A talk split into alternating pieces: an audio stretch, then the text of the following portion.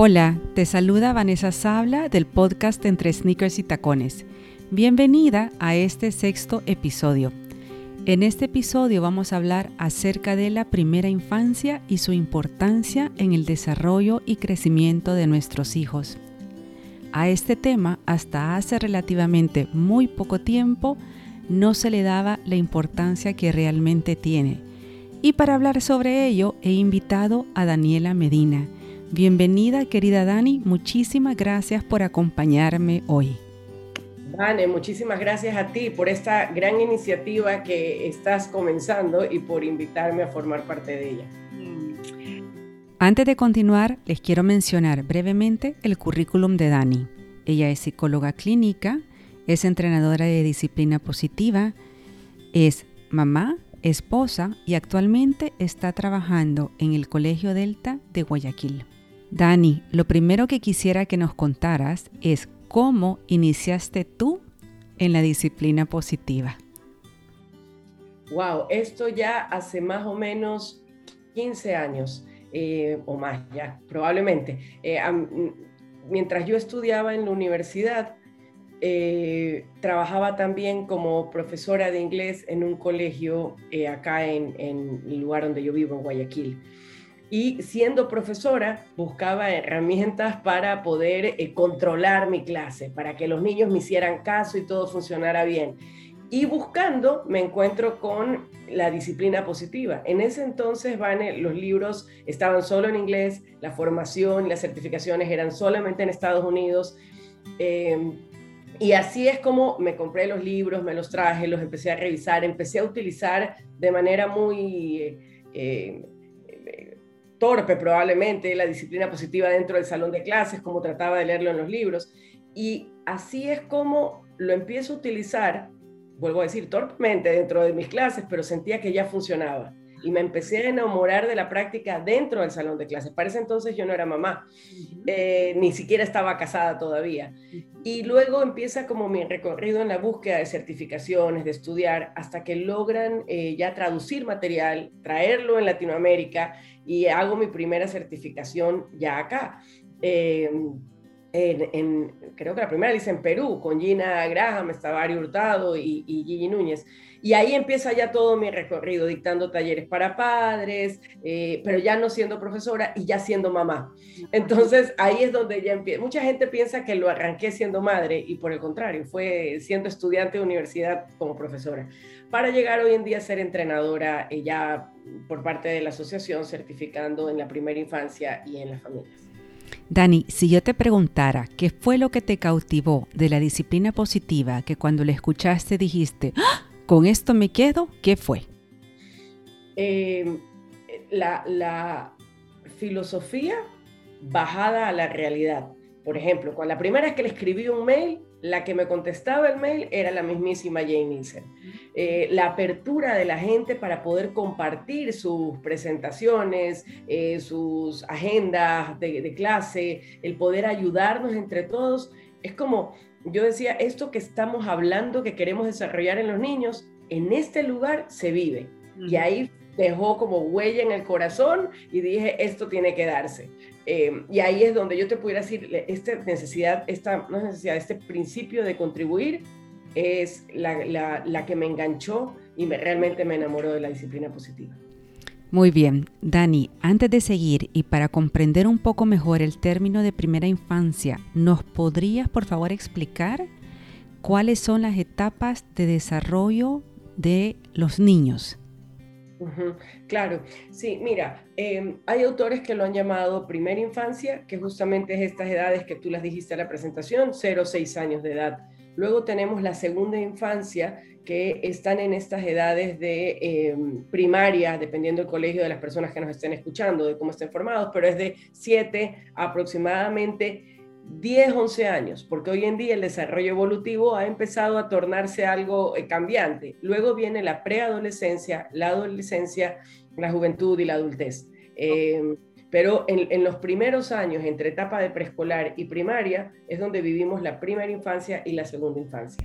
Muy bien, entonces ahora sí ya te puedo preguntar, ¿por qué es conveniente que nosotros como padres nos sumerjamos y comprendamos cada vez mejor en qué consiste la primera infancia de nuestros hijos por varias razones. Vamos a ver si las logro decir todas o enumerar todas, pero definitivamente tenemos que ser conscientes de que en esos años, de 0 a 6 años, es la etapa de mayor desarrollo em, y crecimiento eh, de, un ser humano. Es esta etapa en la que yo siempre la aterrizo a los padres, en la que naces totalmente indefenso, sin lenguaje, sin movimiento, a pasar de cero a seis años a poder comer solo, alimentarte solo, aprendes a, allá medio a leer y a escribir, allá un poco sobrevivir de alguna manera en la tierra.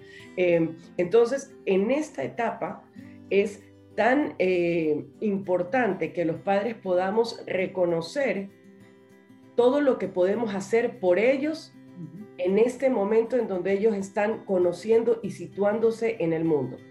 Eh, si lo vemos desde la parte psicológica, están también instaurando sus creencias sobre quiénes son ellos, quiénes son los demás, cómo es el mundo que me rodea, qué tan importante y perteneciente soy para este lugar en, donde en el que he nacido.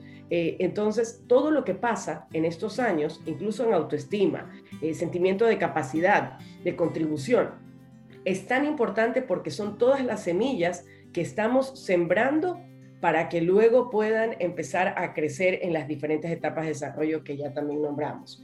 Este, también eh, tenemos que saber que el, cerebro se desarrolla eh, mucho en esta etapa, eh, por lo que después seguramente hablaremos de los berrinches y la parte emocional, por lo que como padres necesitamos conectar con ese desarrollo evolutivo de nuestros hijos para poder realmente ser educadores más eficaces. Muchas veces los padres de niños de 3, 4 años suelen confundirse. Como ya el niño habla, como ya te responde, como ya algo razona y verbaliza, podemos pensar que ya piensa, siente y actúa como un adulto. Entonces, conocer esta etapa como padres nos ayuda a ser mucho más eficaces. Dani, tú sabes que a mí una de las cosas que más se me ha quedado grabado, que escuché por primera vez en la disciplina positiva, es justo esto que acabas de mencionar, que desde esta tierna edad los niños ya se van dando cuenta porque van ellos mismos dándole sentido a quiénes son ellos en el mundo, en la familia y en la sociedad. Entonces frases como las que muchas veces hemos escuchado o a lo mejor nosotros erróneamente hemos dicho como, no, el niño está pequeño, no entiende, o no te comprende lo que te está diciendo o no se da cuenta, no son ciertas, ¿no? Y ahora la neurociencia ha venido a respaldar lo que por tantos años ha dicho la educación, que es justo esto, ¿no? Entonces, yo te quisiera pedir que por favor em, nos contés qué otra cosa le dirías a un padre o a una madre de familia que cree que porque sus hijos están pequeños no se dan cuenta o no comprenden qué es lo que pasa dentro de su casa. Total, total, eh, porque de hecho, eh, cuando ya vemos, y por eso te decía desde lo psicológico, nuestro desarrollo psicológico, cuando hablamos de cómo me veo a mí misma, cómo siento que puedo contribuir a los demás.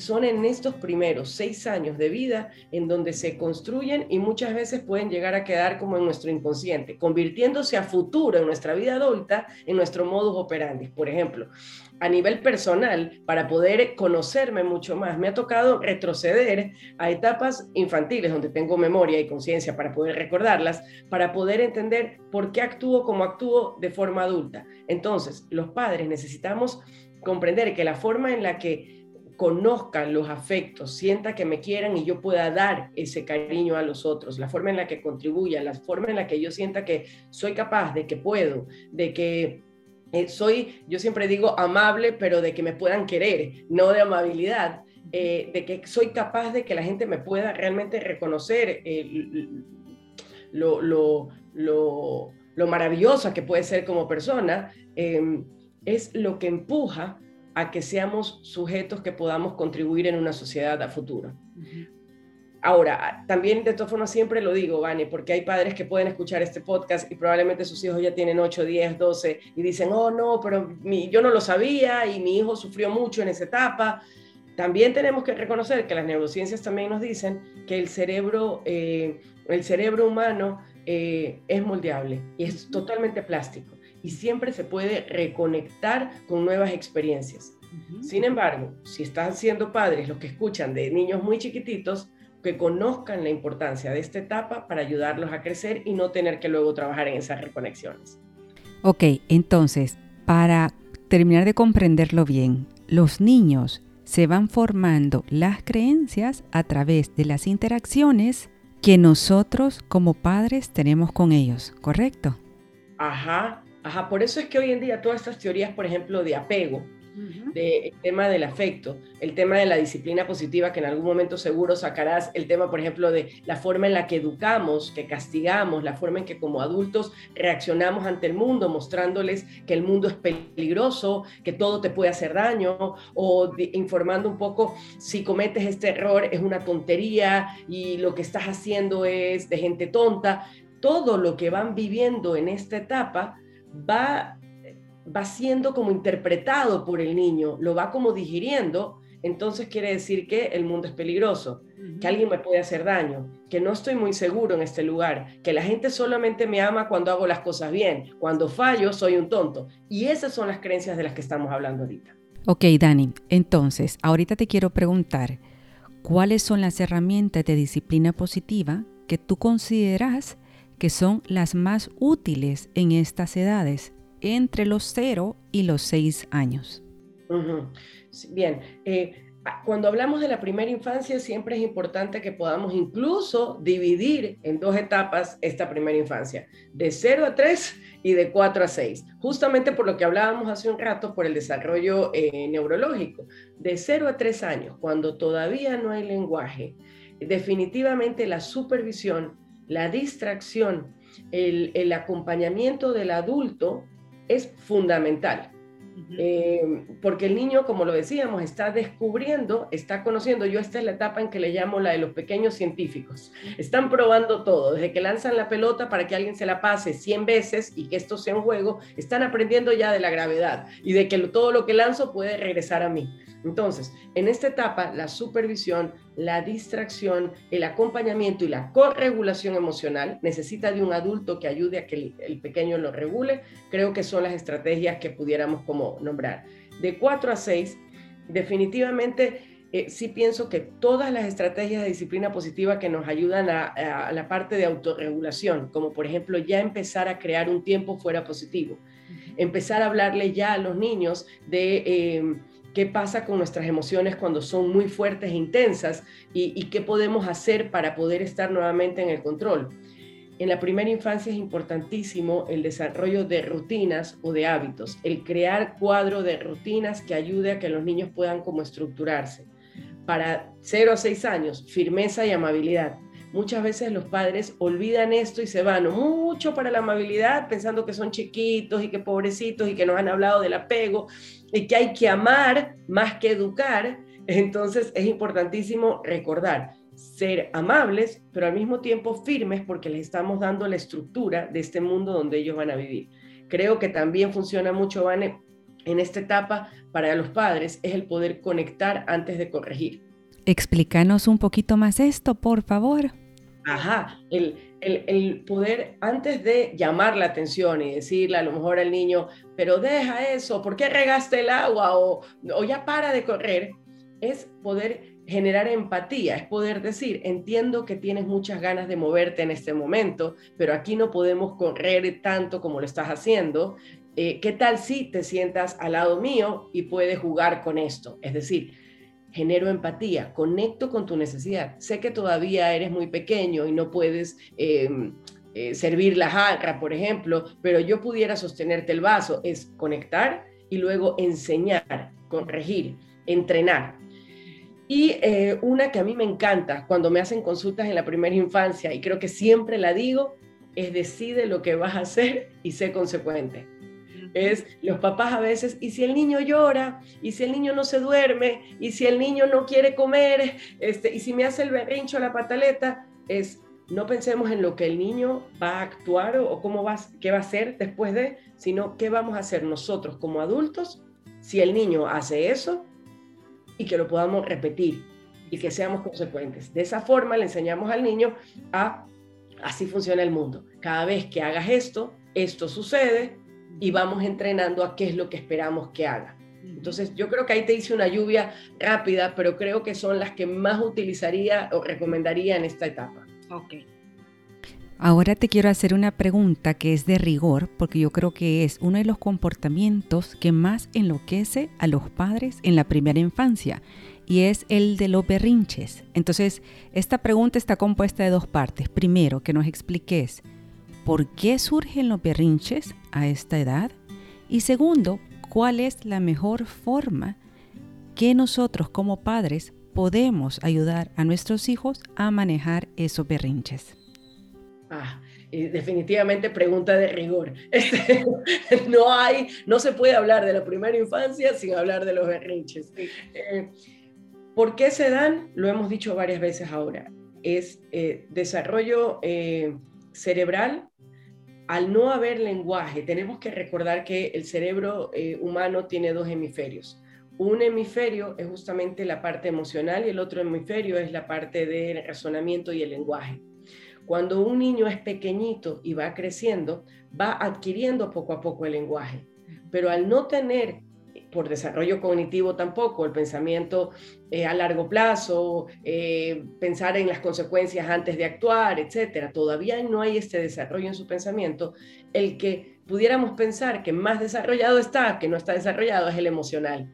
Entonces, es totalmente esperable que niños entre los 0 a 6 años actúen de manera intensamente sus emociones debido a que el mundo del razonamiento, el lenguaje, no ha llegado de manera completa a sus vidas. Esto un poco desde la parte como neurológica. Ahora, un niño, otra razón que yo siempre le digo a los papás, ¿por qué? Porque lo he dicho siempre, estos pequeños científicos, 0, 1, 2, 3 años, van creciendo y van conociendo el mundo. Se van dando cuenta que empujaron la computadora y la botaron se dieron cuenta que el líquido se desparrama y la comida la pueden botar.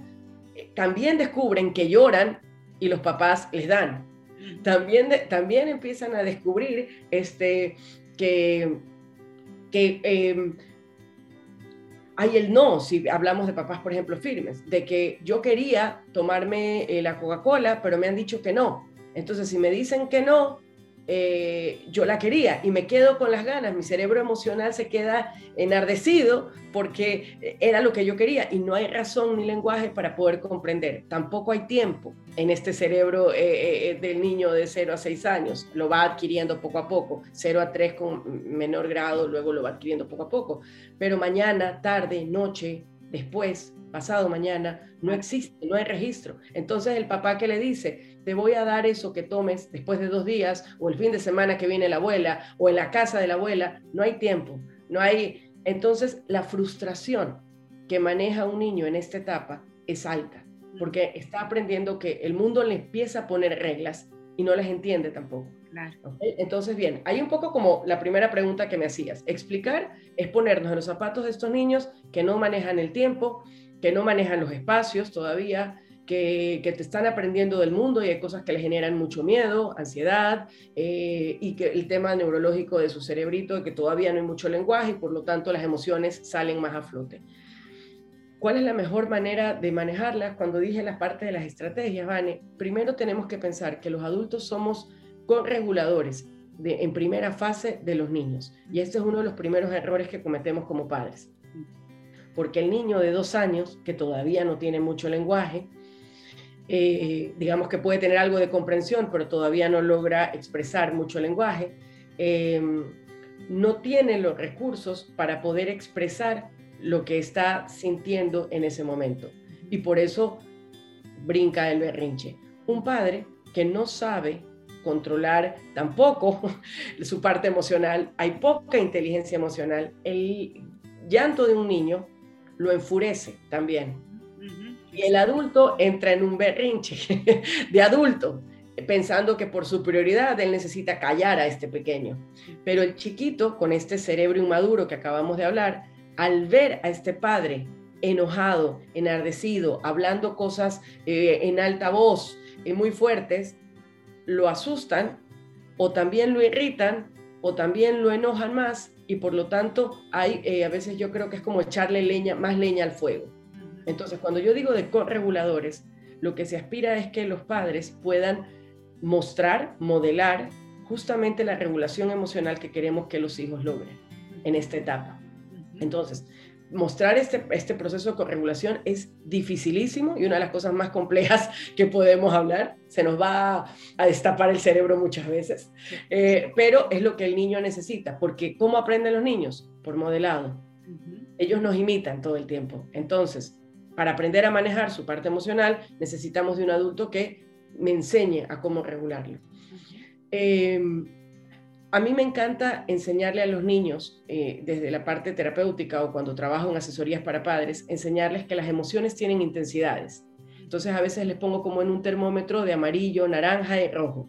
Los niños desde chiquitito empiezan a aprender esto, que estoy enojado de rojo o estoy siento miedo de rojo y que cuando la emoción es muy intensa, ya no la podemos controlar, perdemos la cabeza y nos metemos en problemas. Hacer este aprendizaje eh, experiencial en los niños ayuda muchísimo para que aprendan a conocerse y los invitamos a encontrar soluciones. ¿Qué cosas pudieras hacer cuando tu miedo es muy fuerte? Cuando tu enojo, el berrinche es tan fuerte, tan fuerte, ¿qué cosas pudieras hacer? Y ahí ya vamos trabajando con los niños en soluciones. No es simplemente callar el fuego, sino qué cosa puedes hacer. Y ahí entra, por ejemplo, la estrategia del tiempo fuera positivo. ¿Te gustaría ir a tu lugar eh, del tiempo fuera positivo para que puedas estar calmado y luego salimos a resolver el problema. Entonces, eh, creo que hay un poco, van como a, breves rasgos, poder contarles a, los papás que nos escuchan. Eh, un poco creo que la primera estrategia es nosotros aprender a manejar la emoción que nos detona el berrinche de un niño. ¿Para qué? Para poder modelarla, enseñarle. ¿Qué cosa? Que las emociones tienen sus intensidades, que podemos hacer algo para controlarlas y que primero tenemos que buscar el momento de estar en calma para luego ir a salir frente a ellas. Ok, okay Dani, entonces, para recapitular, comienza el berrinche. La primera que me tengo que calmar soy yo, para desde mi calma modelarle la calma a mi hijo, ¿no? Luego, respeto su tiempo, es decir, porque no lo puedo forzar a que el berrinche cese, eso no existe, hay que respetarlo, dejarle que pase. Una vez ya está tranquilo, entonces me enfoco en soluciones como pueden ser el tiempo fuera positivo, la validación de sentimientos, darle un abrazo. ¿Es así, correcto? Ajá, exacto. Eso. Y, para eso, lo vuelvo a decir, necesitamos tener inteligencia emocional. Y ahí voy a agregar algo, porque hay veces papás que dicen, este, ay Daniela, pero hasta lograr eso, entonces el niño no come y cuánto tiempo necesito, por ejemplo. O, y siempre les digo a los papás que cuando la, la, la llama está muy fuerte, porque hay un papá que no ha logrado control emocional y un niño que no lo ha logrado, realmente se gasta más tiempo en resolver el problema que si intentamos hacer estos pasos. Que no somos perfectos, que no van a salir siempre como lo estamos diciendo. A mí no me salieron siempre tampoco y no me salen todavía con una hija adolescente. Hay que, hay que practicarlo mucho porque requiere de mucho, mucho, mucho autocontrol del adulto. Pero en el intento está la lucha. Muy bien. Dani, ya para ir concluyendo, ¿Qué consejos le darías tú a las madres o a los padres que nos están escuchando y que tienen a hijos en estas edades? Ajá, ok. Se me viene a la cabeza ahorita dos cosas. El primero, eh, dos, no sé si decir dos adjetivos o dos cualidades son. Valentía eh, y, y, que tengan espíritu de lucha.